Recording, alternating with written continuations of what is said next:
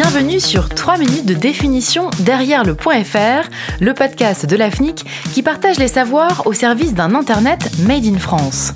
Dans cet épisode, vous allez découvrir ce que sont le cybersquatting et son associé, le typo-squatting. Alors, qu'est-ce que le cybersquatting?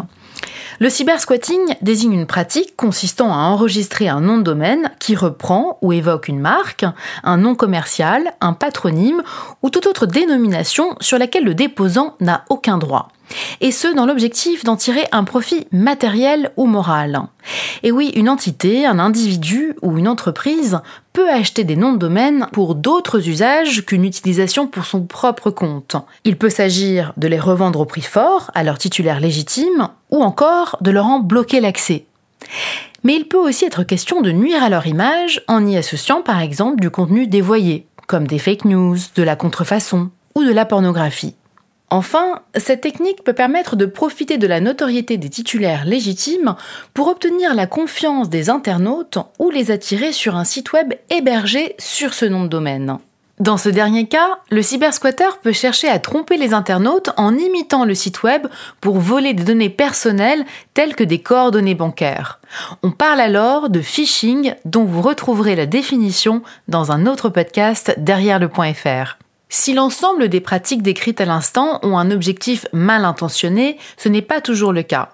Un exemple fameux est celui de Montblanc qui peut correspondre à deux marques, les crèmes dessert et les stylos, ainsi qu'à une montagne célèbre et à une commune moins connue. Dans cette situation, les détenteurs de marques, la commune ou encore une association de préservation de la montagne disposent d'un intérêt légitime à enregistrer le nom de domaine.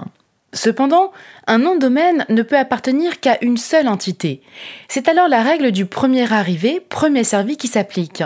C'est en raison de ces risques qu'il est recommandé d'une part de réserver les noms de domaine avant que le nouveau nom d'une entreprise, d'une marque, d'un parti politique ou d'un produit ne fuite à l'extérieur, et d'autre part de les réserver sous différentes extensions Internet, voire avec différentes orthographes.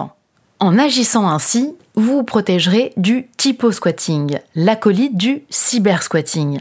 Cette pratique consiste cette fois à enregistrer sous une ou plusieurs variantes typographiques le nom d'une marque, d'un nom commercial, d'un patronyme ou toute autre dénomination existante. Faute de frappe, d'orthographe, ajout ou suppression d'un trait d'union, les titulaires de ces noms de domaine comptent sur une erreur de saisie ou la proximité du nom pour nuire au titulaire légitime ou tromper les internautes. Dès lors qu'un ayant droit estime qu'un nom de domaine en .fr lui porte atteinte d'une quelconque manière, il peut solliciter l'AFNIC qui l'orientera vers une démarche adaptée. En charge de l'enregistrement des noms de domaine en .fr, l'association surveille, recense et lutte contre les abus sur les noms de domaine.